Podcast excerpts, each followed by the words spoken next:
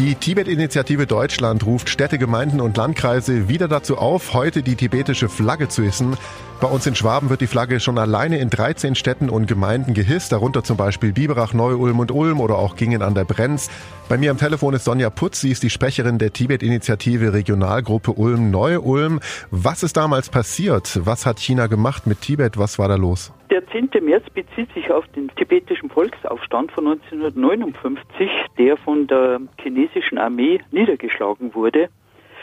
Und zwar ist Folgendes passiert. Äh, der Dalai Lama ist von der chinesischen Regierung zu einer Theatervorstellung eingeladen worden und er wurde darauf hingewiesen, dass er keinen Begleitschutz mitbringen soll. Und das hat seine ähm, engsten Vertrauten und dann eben auch das tibetische Volk sehr ähm, nachdenklich gemacht. Und man kam zu dem Schluss, er sollte eventuell ähm, ja, entführt oder Schlimmeres äh, sollte passieren. Und daraufhin haben sich um den Sommerpalast, in dem der Dalai Lama damals weilte, das ist der Norbulinka, haben sich spontan 30.000, also circa 30.000 Tibeter versammelt und haben praktisch mit ihrem Leib den Sommerpalast umstellt, um zu verhindern, dass der Dalai Lama diese Einladung annimmt. Daraufhin äh, ist es folgendermaßen weitergegangen, dass am 12. Äh, März sind dann 5000 tibetische Frauen durch Lhasa gezogen und haben die sofortige Unabhängigkeit für Tibet gefordert. Der Dalai Lama hat die Menschen aufgerufen, die Proteste abzubrechen, weil er Angst um ihre Sicherheit hatte. Aber die gewaltfreien Demonstrationen sind fortgesetzt worden. Daraufhin ist am 17. März ähm, die, das chinesische Militär angerückt und sie feuerten mit äh, Granaten auf die Sommerresidenz. Die Menschen sind trotzdem stehen geblieben und in derselben Nacht ist der Dalai Lama dann als Soldat verkleidet ins äh, indische Exil geflüchtet. Am 21. März äh, begannen dann die chinesischen Truppen wahllos in die Menschenmenge zu schießen. Der Sommerpalast wurde bombardiert, weil sie vermuteten, dass der Dalai Lama immer noch da drin wäre bei diesem Massaker starben Tausende von Menschen und die Mehrheit der Überlebenden wurde daraufhin festgenommen. Also zwischen März 59 und September 60 tötete das chinesische Militär mehr als 80.000 Tibeter und Tibeterinnen und mindestens 25.000 sind ins Gefängnis gekommen.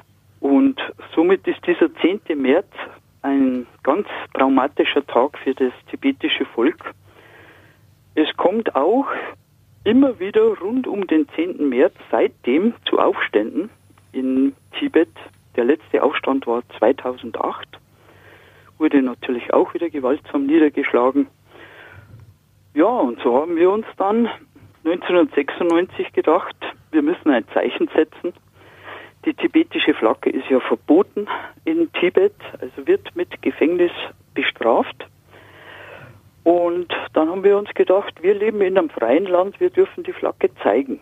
Und haben Bürgermeister von allen deutschen Städten angeschrieben, ob sie sich an der Aktion beteiligen würden. Sie heißt Flagge zeigen für Tibet. 1996 waren das 21 Städte, die daran teilgenommen haben. Unter anderem Ulm, die waren bei den ersten schon dabei. Ja, jetzt sind wir im Jahr 2021, 25 Jahre später. Die Aktion gibt es immer noch, erregt mittlerweile Aufsehen bis China. Mittlerweile nehmen circa 430 Städte, also so ist der Stand äh, gestern, 430 Städte nehmen an dieser Aktion teil. Und äh, ich möchte noch erwähnen, dass auch die neuen Bürgermeister, letztes Jahr war ja in Bayern äh, Wahlen, waren Wahlen und auch die neuen Bürgermeister von Pfaffenhofen, Holzheim und Neu-Ulm haben sich wieder an der Aktion beteiligt. Also auch dort wird, werden morgen wieder die Fahnen wehen, was uns sehr freut. Das ist ja jetzt ein Riesenbild, was man da in den Kopf reinbekommt, was da alles um den 10. März herum passiert mhm. ist und warum die Tibeter das auch machen. Das geistige Oberhaupt, damals auch das politische von Tibet, ist ja der Dalai Lama. Ähm, was ist denn zehn Jahre vor passiert? 49, äh, 50, als die chinesischen Truppen in Tibet einmarschiert sind. Man muss ja dazu sagen, heute ist Tibet China, was ist da passiert? Die chinesischen Machthaber sind einfach eingelaufen in Tibet und haben gesagt, das Land gehört jetzt uns und äh, sieht's aus. Also es wurde ja, die Truppen wurden immer mehr verstärkt, immer mehr an die Grenzränder. Äh, ich meine, das ist eine, eine, lange Geschichte. Also da müsste man jetzt mehrere Stunden Zeit haben. Aber es war definitiv so, dass ähm, in Tibet natürlich keine, was heißt natürlich, aber es existierte keine Armee. Also die sind also ungefähr mit den Dreschfliegeln ausgerückt. Also es war, die hatten überhaupt keine Chance gegen das chinesische Militär. Und die rücken da Stück um Stück voran. Ja, es gab äh, im Prinzip gab keinen großen Widerstand, muss man sagen. Es gab natürlich so ein bisschen Partisanenkrieg, selbst bis in die 60er Jahre, der dann aber vom Dalai Lama vom Exil aus unterbunden wurde, weil er eben auf diesen gewaltfreien Widerstand setzt von Anfang an. Und das macht er ja auch bis heute noch. Es gibt auch einen ganz tollen Film, der heißt Kundün von Martin Scorsese. Den kann man sich ja dann mal anschauen. Der zeigt so dieses ganze Bild, was damals alles passiert ist. Vom Einlaufen der Truppen bis zur Flucht des Dalai Lama, der ja bis heute im Exil auch lebt. Jetzt gibt's auch ähm, in Deutschland ganz viele Unterstützer, zum Beispiel Wolfgang Niedecken oder Thomas D., Judith Holofernes. Es gibt ganz viele Leute hier in Deutschland, die prominent sind und die Arbeit der Tibet-Initiative unterstützen.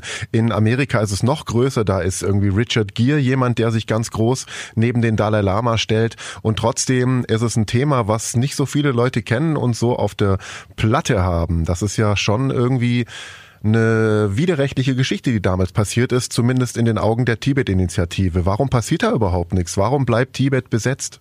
Das ist eine gute Frage. Ich meine, ganz kurz gesagt, äh, wir haben zu gute Beziehungen mit China, wirtschaftlicher Art.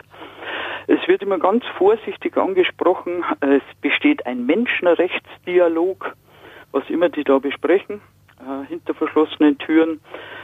Man muss zugute halten, es gibt wieder einen Tibet-Gesprächskreis, der viele Jahre eingeschlafen war, der ursprünglich von der Petra Kelly damals gegründet wurde.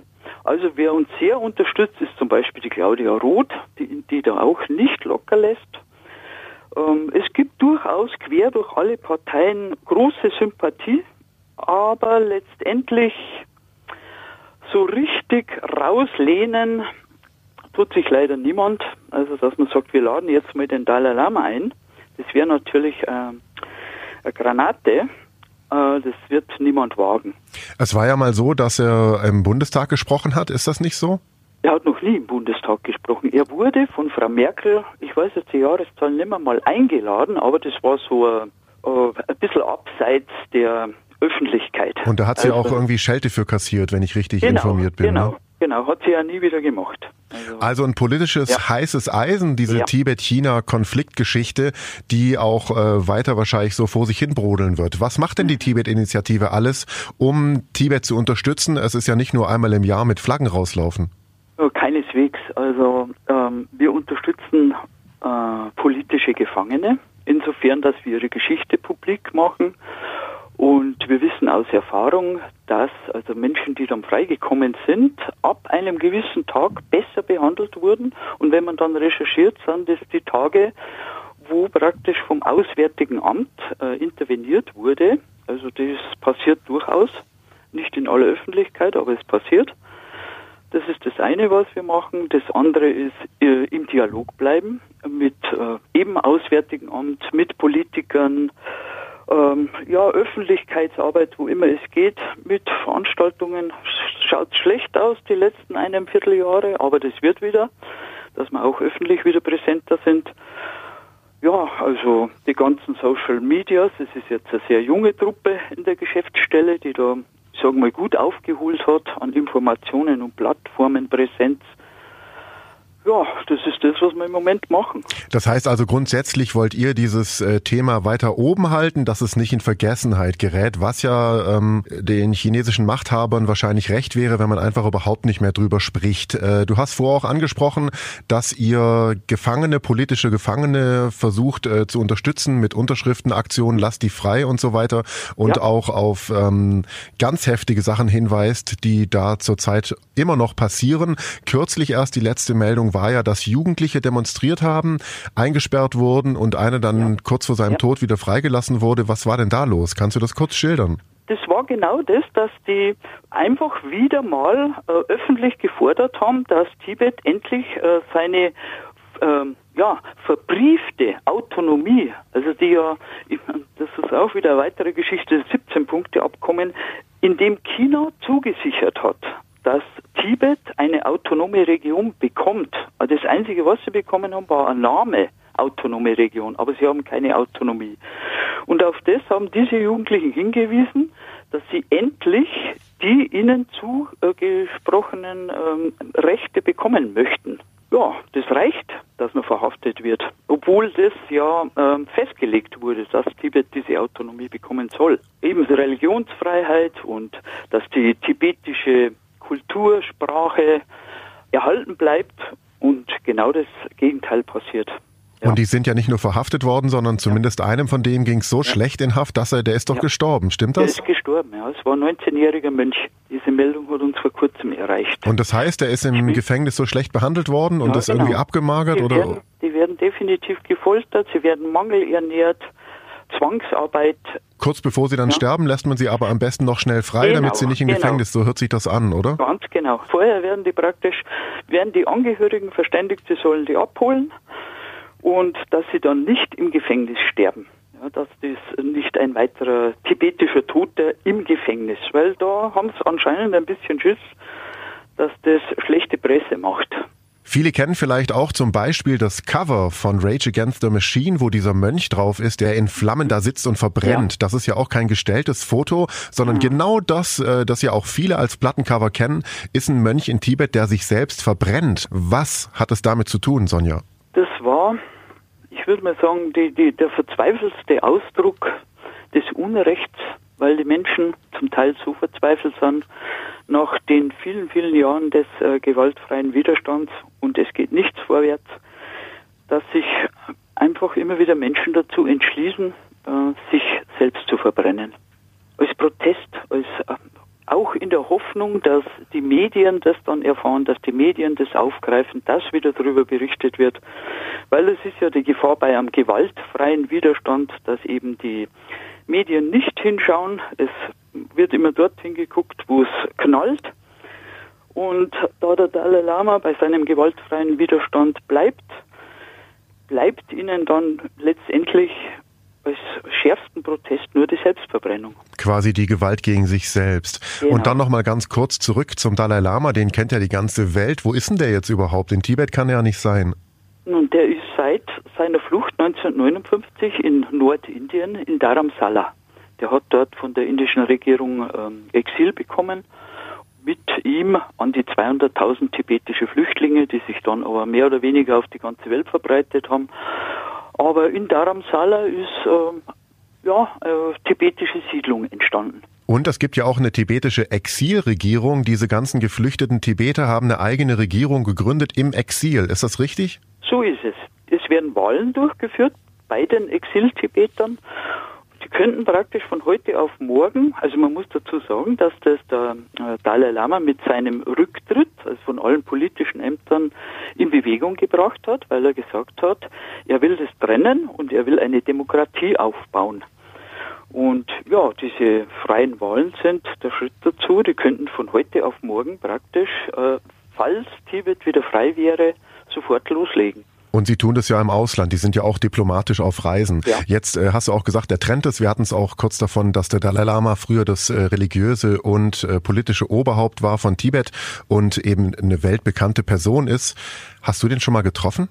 Ja, schon mehrmals. Unter anderem in Bamberg damals. Da war er, ich glaube, in fünf verschiedene Städte, wo er dann eben Vorträge gehalten hat. Und da war ich damals beim, ja, wie soll man sagen, nicht Sicherheitsteam, äh, einfach Ordnungs, Ordnungsteam würde ich sagen. Ja, so dass wir da sehr, sehr nahe rankommen sind, also hinter die Bühne und ja, das war schon sehr beeindruckend, ihn zu sehen.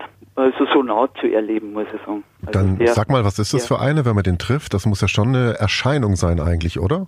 Er ist so natürlich und so selbst selbstverständlich ohne, und so ohne jegliche Allüren, dass man sich das überhaupt nicht vorstellen kann. Ich glaube, er würde einem noch die Schuhband binden, wenn es offen ist, so ungefähr. So hoppla. Er, er übersieht niemand. Er ist zu jedem ob das der Bürgermeister war oder ähm, die Vorsitzenden von der TIT oder wer auch immer, gleich freundlich. Ich habe ihn wirklich so eben aus nächster Nähe erlebt und es ist eine hundertprozentige Präsenz, wie ich das noch nie bei einem Menschen erlebt habe. Der ist sowas von hellwach und nie verstellt. Er hat es nicht nötig, irgendeine Rolle zu spielen. Und so sitzt er da und schaut, was passiert. also es ist. ja, klingt ziemlich cool. Ja, ist er. Und er lacht wirklich viel. Also nicht nur, wenn man ihn so Interviews sieht oder so. Also es ist unglaublich bei der Lebensgeschichte und bei der Geschichte seines Volkes und was er immer an Leid erzählt bekommt von all den Flüchtlingen und überhaupt, äh, dass der Mensch überhaupt noch lachen kann. Aber er tut es. Er sagt da, dass er jeden Tag für die ähm, chinesischen Folterer betet. Äh, weil die wissen nicht, was sie tun. Also das finde ich schon stark. Also das heißt, er betet sogar für die, die sein Volk genau, umbringen. Habe genau, ich das genau. richtig verstanden? Genau, so ist es. Ja. Denn sie wissen nicht, was sie tun. Das ist seine Einstellung. Sie machen das nur aus Unwissenheit. Und das eben dieser friedliche, dieser friedliche Protest. Ne? Er sagt auch, ja. wir marschieren nicht zurück, ja. sondern wir ja. machen friedlichen Widerstand. Ja, echt sehr spannend doch. Ja, absolut, absolut. Er sagt da, das ist der einzige Weg, die einzige Möglichkeit, dass wir Erfolg haben. Wir müssen das weiter durchziehen. Diesen friedlichen Widerstand. Alles andere wird uns nicht zum Erfolg bringen. Dazu muss noch abschließend auch noch gesagt werden, finde ich, es geht auch, das höre ich jetzt auch raus, nicht darum zu sagen, äh, also es ist kein, ähm, kein nationaler Konflikt, sondern ein politischer. Du würdest jetzt auch nicht sagen, äh, Chinesen sind doof, ich gehe nicht in ein chinesisches Restaurant, darum geht's ja auch überhaupt gar nicht. Ihr richtet euch nicht gegen Chinesen als äh, Nationalität, das wäre auch Schwachsinn. Auf keinen Fall, auf keinen Fall. Viele von der chinesischen Bevölkerung sind genauso unterdrückt sind ja nicht nur die Tibeter, es ist das chinesische Volk selbst und es ist, sind die Uiguren zum Beispiel, von denen man ja sehr viel mehr hört als von den Tibetern. Aber die Verhältnisse sind dieselben. Diese Arbeitslager, wie, die, wie immer wieder berichtet wird über die Uiguren, die gibt es in Tibet genauso. Und deswegen geht es um ein politisches Statement, um eine politische ja. Arbeit. Äh, also ihr wendet euch quasi damit einfach nur an die politische Führung in China. Was kann man denn tun, um euch zu unterstützen? Wenn es jetzt jemand hört und sagt, Mensch, das kann ja wohl nicht wahr sein, was kann ja. ich denn machen? Oder wie betrifft es, äh, was hatten das, vielleicht stellt sich ja andersrum erstmal jemand, der jetzt zuhört, auch die Frage, was hat denn das mit mir zu tun hier in Biberach, Ulm, Günzburg? Also ich denke, Menschenrechtsverletzungen in dieser Form äh, gehen alle Menschen was an. Und äh, man sieht ja in der Ausweitung, was ist jetzt mit Hongkong passiert. Also ähm, dass Verträge mit China nichts gelten. Also dass man, ob das jetzt die autonome Region ist, ob das äh, die ja, die Zusagen an Hongkong, dass sie weiterhin ihr, ihre Sonderrechte behalten, es wird nichts eingehalten. Das klingt wie die Wiederholung der Geschichte, so ein Stück weit. Das heißt ja, also, genau, es geht darum, genau. einfach äh, für Menschenrechte ja. zu kämpfen auch. Genau, wie kann man genau. euch direkt unterstützen, ähm, jetzt als Regionalgruppe Ulm-Neu-Ulm? Ich würde vorschlagen, einfach mal auf die Internetseite zu gehen. Das ist www.tibet-initiative.de. Gibt es tausend Möglichkeiten, wo man sie einbringen kann. Man kann Petitionen unterschreiben, man kann zum Beispiel auch im Tibet-Shop einkaufen, was wiederum eben der Organisation zugutekommt, womit wir auch unsere Geschäftsstelle finanzieren und Werbematerial und so weiter. Und sich einfach mal umfassend informieren, was ist eigentlich los in Tibet und den chinesischen Machthabern. Und dann wieder zurück zur Tibet-Flaggenaktion heute. Wo werden denn bei uns hier in der Region oder wo hängt die Tibet-Initiative Regionalgruppe Ulm-Neu-Ulm ihre Flaggen auf? Wo kann man die denn sehen? Zum Beispiel in Ulm vorm Sinedom auf dieser kleinen Verkehrsinsel. Dann kann man sehen in der VH. Man kann sie sehen in Neu-Ulm vorm Rathaus, in Pfaffenhofen beim Rathaus, in Holzheim beim Rathaus, in Dornstadt, in der Stadt Biberach und in Maselheim. Dort überall weht heute die tibetische Flagge. Vielen Dank, Sonja Putz, die Sprecherin der Tibet-Initiative Regionalgruppe Ulm-Neu-Ulm für das Gespräch. Ich bin Paolo Percocco. Vielen Dank fürs Zuhören. Bis zum nächsten Mal. Ich bedanke mich. Donau 3 FM. Einfach gut informiert.